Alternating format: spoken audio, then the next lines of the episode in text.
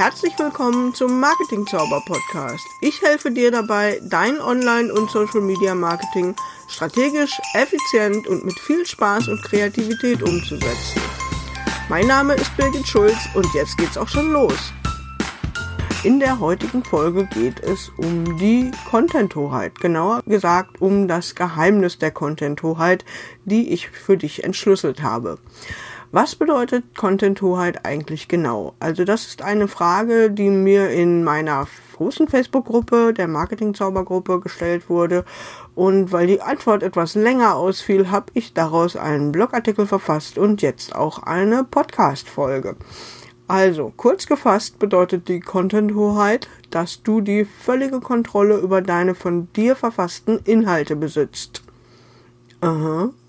Okay, gehen wir ein bisschen ins Detail.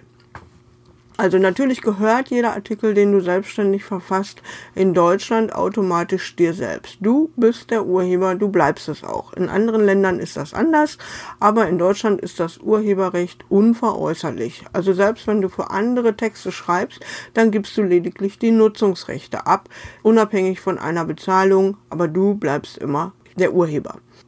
Wichtig für deine Content-Hoheit ist der Ort, an dem du deine Texte veröffentlichst.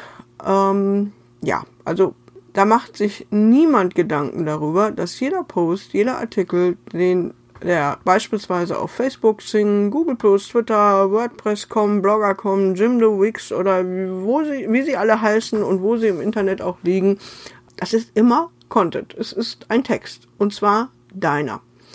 Und jetzt gibt es viele verschiedene Gründe, auf diesen ganzen Plattformen Texte zu veröffentlichen. Die Gründe sind so vielfältig wie, wie die Menschen, die diese Plattform nutzen.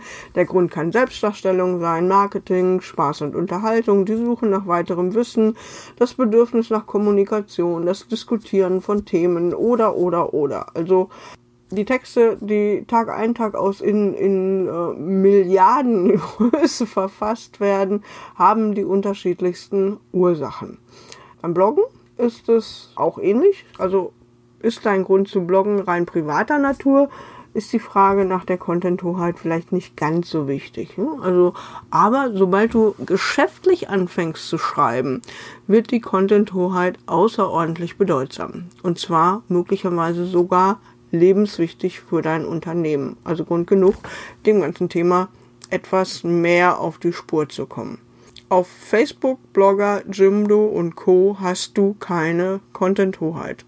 Die ganzen Plattformen scheinen zwar alle verschieden zu sein, ne, also da sind soziale Netzwerke bei, da sind Bloganbieter dabei, wie WordPress.com, ähm, da sind oder Blogger.com, da sind Website-Baukästen dabei, wie Jimdo oder Wix.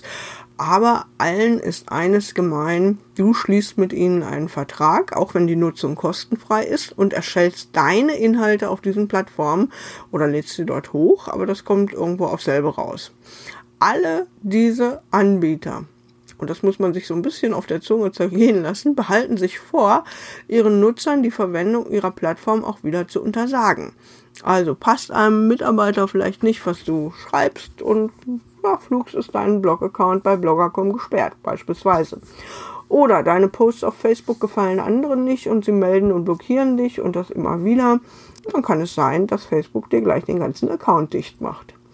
Oder wir wissen es nicht. Facebook ändert die AGB. Es ändert sich ja ständig was bei Facebook. Und plötzlich ist irgendetwas nicht mehr erlaubt, das früher überhaupt kein Problem war. Glaubst du nicht? Doch. Die Stadt München hatte nämlich genau das Problem. Und verschiedenen anderen Städten ist das meines Wissens auch passiert. Also beispielsweise Stuttgart. Das liegt zwar jetzt schon ein paar Jährchen zurück, aber ähm, ist eigentlich immer noch top aktuell, wenn man sich diese ganze Problematik vor Augen führt. Und zwar hatte die Stadt München eine Seite geführt, viele Fans gewonnen, viel Geld in die Darstellung der Stadt dort gesteckt und plötzlich war Facebook der Meinung, dass Facebook-Seiten nur mit dem Namen der Stadt nunmehr von Facebook selbst vermarktet werden. Das Ganze ist auch ausführlich damals, es liegt schon ein paar Jahre zurück, dokumentiert worden. Also es gibt eine ganze Menge Blogartikel und andere Artikel noch darüber. Und ich verlinke die teilweise in den Show Notes und teilweise kannst du die auch in dem gleichnamigen Blogartikel Das Geheimnis der Content-Hoheit entschlüsselt auf meiner Website nachlesen. Auch der Moderator Jürgen Domian vom WDR musste auf einmal feststellen, dass auf seiner Facebook-Seite ja ganze Beiträge oder Kommentare gelöscht worden waren. Die waren einfach weg. Oder Ende März 2015 ist ein paar Jahrchen her, sperrte Google und dazu gehört auch Blogger.com Blogs mit sexuellen Inhalten. Denn, und neun Jahre zuvor hatte sich auch auf Blogger.com Folgendes ereignet. Ich zitiere jetzt mal weil er eine tschechische Übersetzung des französischen Buchs, oh, ich kann kein Französisch, die Identität in seinem Blog gepostet hat, wurde einem Blogger aus Tschechien gleich der komplette Blog geschlossen und gelöscht. Google bzw. Blogger.com reagierte damit umgehend, nachdem eine, ein tschechisches Amt im Namen von Milan Kundera die sofortige Löschung forderte. Im Blogartikel habe ich auch die Quelle dazu verlinkt. Auch Sascha Lobo hat schon 2012 einen Beitrag dazu auf Spiegel Online veröffentlicht. Und ja, wenn du ein bisschen googelst, dann findest du mit Sicherheit noch weitere Beispiele. Also es gibt genug Beispiele in der Vergangenheit, dass Inhalte plötzlich auf fremden Plattformen einfach verschwinden oder ganze Accounts geschlossen werden. Was auch passieren kann, selbst wenn man sich völlig regelkonform verhält, kann es auf diesen Plattformen passieren, dass du die Hoheit über deine Inhalte verlierst. Nämlich genau dann, wenn der Anbieter die Plattform schließt oder verkauft wird und der Käufer entgegen den ursprünglichen Versprechungen die Plattform dann doch nicht oder zu anderen Konditionen weiterführt. Und auch das passiert gar nicht so selten. Vielleicht erinnerst du dich noch an MySpace. Ist inzwischen Geschichte. Das Netzwerk gibt es zwar noch, aber kennst du noch jemanden, der es nutzt? Hm, genau. Das kann dir aber auch mit einem Homepage-Baukastensystem wie Jimdo oder Wix oder wie sie auch heißen mögen, genauso passieren. Da sollte man es eigentlich nicht erwarten, aber auch das kommt vor. Du findest im Web auch heutzutage noch Hinweise auf den Baukostenanbieter Peacock. Doch die Domain, die führt inzwischen zu einem anderen Anbieter namens Orson. Also auch da, es bietet einfach keine Sicherheit, ja, ich sage immer, fremden Grund zu bestellen. Oder die Karawane zieht weiter und auch das passiert. Für Facebook unken die Medien ja seit mindestens fünf Jahren, dass äh, Facebook untergehen wird. Ich glaube das immer noch nicht. Die Zahlen sind, sprechen dagegen. Ich habe gerade erst wieder kürzlich welche von Thomas Hutter veröffentlicht gesehen. Und da bin ich ganz der Meinung, Facebook hat noch ein paar Jährchen vor sich. Aber was natürlich durchaus immer passieren kann, ist, die Karawane zieht weiter. Also die Nutzer gehen zu einem anderen Netzwerk, verlassen das, das früher mal hip war und inzwischen nur noch langweilig ist. Also Zitat, Mama auf Facebook sind doch nur alte, hat der eine oder andere bestimmt schon von seinen Kindern inzwischen gehört. Ist ja auch nicht schlimm. Also auch wenn die Nutzer, äh, das durchschnittliche Nutzeralter auf Facebook jetzt vielleicht 40 oder 45 Jahre betragen mag, da sind ja noch mindestens 20, 30 Jährchen äh, Nutzung durchaus denkbar und möglich. Aber es kann ja sein, dass auch, ich sag mal, etwas ältere, die bis jetzt Facebook noch sehr begeistert nutzen und auch intensiv nutzen, auf einmal weiterziehen, weil es irgendwo was gibt, was noch schöner ist und noch besser ist, sich einfacher bedienen lässt, wo einfach genau die Zielgruppe zu finden ist, die angesprochen werden soll. Den VZ-Netzwerken von der Verlagsgruppe Holzbrink ist auch das passiert. Vor zehn Jahren waren die noch das, das große Ding, ungefähr vor zehn Jahren. Und äh, ja, heute spricht niemand mehr über die VZ-Netzwerke.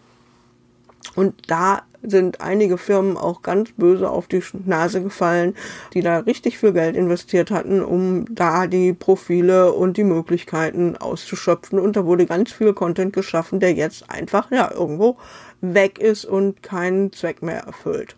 Und es gibt noch mehr Folgen, die ja negativ sich auswirken, wenn du nicht darauf achtest, die Hoheit über deinen Content zu bewahren.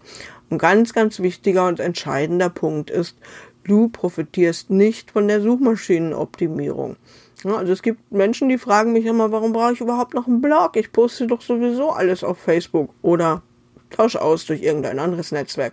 Jedenfalls meinen diejenigen, da kann ich doch gleich dort schreiben und habe noch nicht mal das Problem mit doppelten Inhalten. Also abgesehen davon, dass man nie einen ganzen Blogbeitrag auf Facebook oder anderswo ein zweites oder drittes Mal posten sollte, auf Facebook oder anderswo als auf deinem eigenen Blog zu bloggen, ist keine kluge Idee. Ja, das Bloggen hilft vor allen Dingen dem Ranking deiner gesamten Website bei Google. Wenn du also exklusiv Inhalte allein auf Facebook oder Xing oder LinkedIn veröffentlichst, so nützt dir das zwar auf Facebook oder Xing oder LinkedIn oder wo auch immer, aber nicht für die Suchmaschinenoptimierung deiner Website. Außerdem sind Inhalte, die du auf Facebook oder anderswo postest, vielfach einfach nicht öffentlich im Internet verfügbar, sondern nur für registrierte Nutzer. Es sei denn, du achtest halt darauf, dass du die Privatsphäre-Einstellungen entsprechend vornimmst. Aber auch an dieser Stelle, äh, das ist schnell passiert, du verschenkst an dieser Stelle möglicherweise Reichweite, du verschenkst äh, ja, Suchergebnisse in, äh, in Google und gerade die Reichweite, die brauchst du eigentlich dringend für dein Unternehmen. Was noch dazu kommt, du weißt wenig über deine Leser. Also Facebook macht da schon fast eine rühmliche Ausnahme aus der Perspektive der Marketingmenschen, natürlich nicht aus der Perspektive der Datenschützer. Aber du bekommst wirklich umfangreiches Statistikmaterial über die Besucher deiner Facebook-Seite zur Einsicht. Ne? In, zur Einsicht, Insights, der Name passt ganz gut. Aber auch hier gibt es Grenzen. Du kannst nicht über die Lebenszeit deiner Seite die Daten einsehen, jedenfalls nicht unbedingt ähm, visuell bestimmte Daten wie die Verweildauer auf einem Post, was du an, äh, mit Google Analytics auf deinem Blog ganz einfach nachvollziehen kannst, bietet Facebook dir gar nicht an. Du weißt nicht, haben die Leute nur angelesen oder haben sie es durchgelesen? Vor allen Dingen bei längeren Posts. Das, der Trend geht zu immer kürzeren. Ähm, aber manchmal kommst du eben mit 60 Zeichen nicht aus, sondern schreibst 60 Worte oder vielleicht sogar 600 für das, was du zu sagen hast.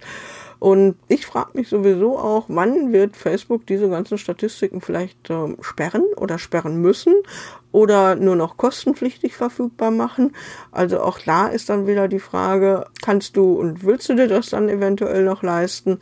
Und der, das Hauptproblem an dieser Stelle ist einfach ohne ein ordentliches sogenanntes Monitoring, also ohne ein Überwachen deiner Zahlen, fällt das Marketing in den sozialen Medien auch wieder auf den Stand von Henry Ford zurück. Und Henry Ford hat ja nun mal bekanntermaßen gesagt, ne, ich äh, gebe viel Geld für Werbung aus, die Hälfte davon ist rausgeschmissen müssen. Ich wüsste nur gerne, welche Hälfte. Und da wollen wir nicht unbedingt wieder hin zurück. Auf Xing beispielsweise bekommst du gar keine Informationen zu Statistiken. Auf Instagram nur mobil mit viel Fummelei am Smartphone und äh, auch ohne so eine richtige Exportmöglichkeit. Die Zahlen kannst du einfach schlecht archivieren oder weiterverwenden, langfristig auswerten.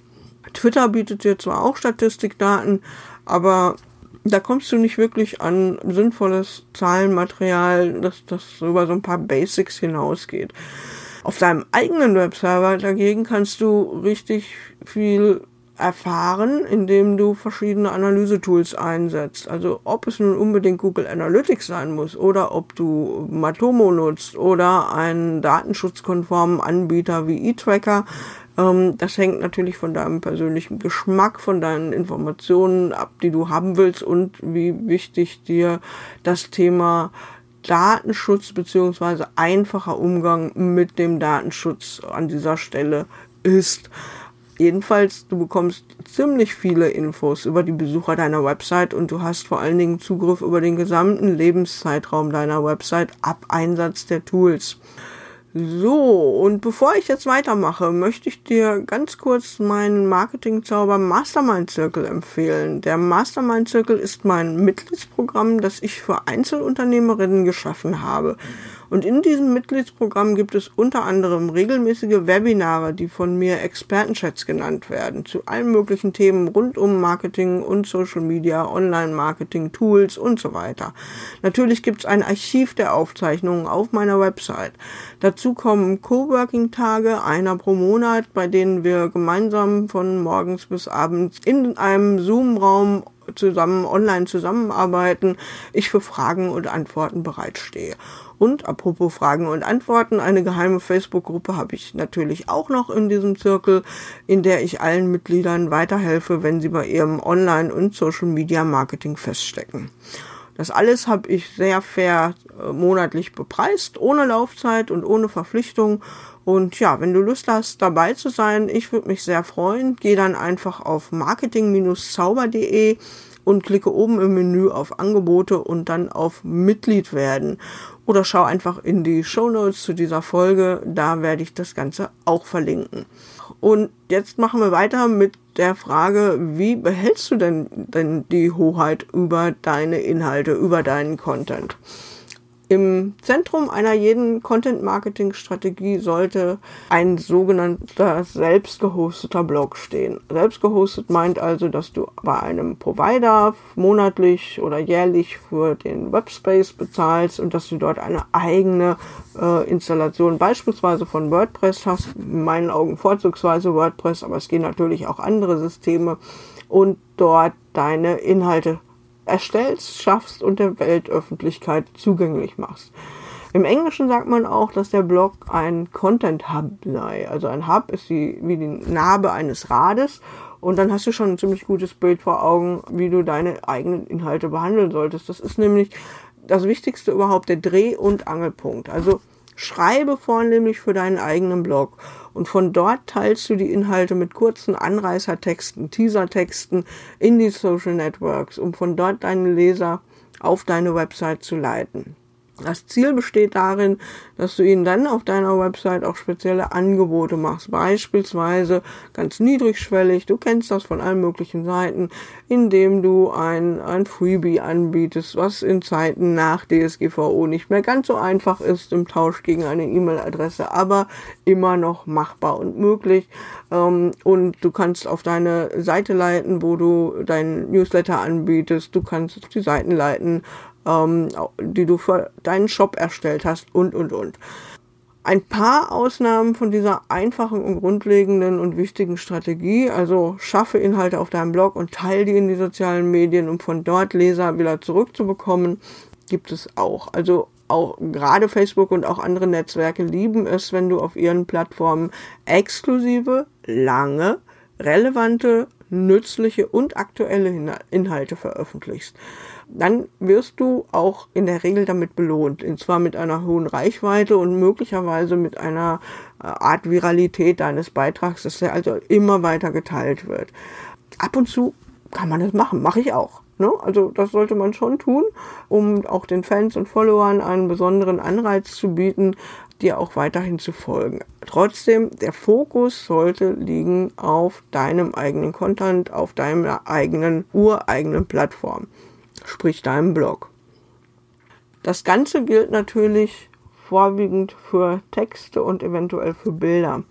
Bei Videos und Podcasts, also so wie diesem jetzt hier zum Beispiel, sieht die Situation aufgrund der technischen Voraussetzungen ein bisschen anders aus. Man könnte natürlich auch die Podcast-Folgen auf dem eigenen Server Space hochladen. Es gibt aber eine Menge Provider, meiner eingeschlossen, die das untersagen.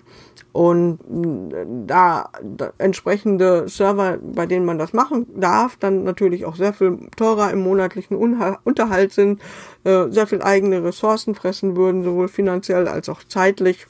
Man müsste dort einen vernünftigen Streaming-Server unterhalten. Das machen die Großen wie die ARD oder der Deutschlandfunk oder ich weiß nicht, ob es auch verschiedene große Blogger, äh, sorry, nicht große Blogger, große Podcaster machen. Aber für uns sieht es so aus, dass Podcasts oder auch Videos natürlich am besten dort gehostet werden, wo man das für einigermaßen ansprechendes Geld auch machen kann. Also bei Podcasts zum Beispiel für Podigy, bei äh, Videos auf YouTube oder auf Vimeo oder wo auch immer. Also bei Fotos ist das auch so eine Grauzone. Da kann man natürlich auch Bilder auf Instagram posten, ähm, aber man hatte schon relativ schwer, die Nutzer von Instagram auf den eigenen Blog zu holen. Ohne klickbare Links in den Beiträgen ist das alles immer so ein bisschen Eiertanz mit Link in Bio und so weiter und so fort. Man kann natürlich auch ein, oder du kannst vor allen Dingen ein Portfolio auf deiner Website erstellen und von dort die Fotos in die Bildnetzwerke posten und hast auch dann noch etwas von den positiven Effekten deines eigenen Content Hubs. Mit Pinterest kannst du das beispielsweise ganz gut sogar machen. Also, mein Fazit zum Schluss. Ich hoffe, dass das Geheimnis der Content-Hoheit für dich nun keine mehr ist und du verstehst, warum sie so unglaublich wichtig ist. Und ich denke, dass du jetzt auch verstehst, warum ich jede Woche regelmäßig Content veröffentliche, sei es auf meinem Blog, sei es jetzt hier im Podcast und mich nicht nur auf meine Präsenz in Facebook und anderswo verlasse. Und das war die heutige Marketing Zauber Podcast Folge. Ich hoffe, sie hat dir gefallen und wenn das so ist, freue ich mich über 5 Sterne bei iTunes oder über deinen Kommentar unter den Show Notes auf meiner Website unter marketing-zauber.de. Mach's gut und bis zum nächsten Mal. Ciao, ciao.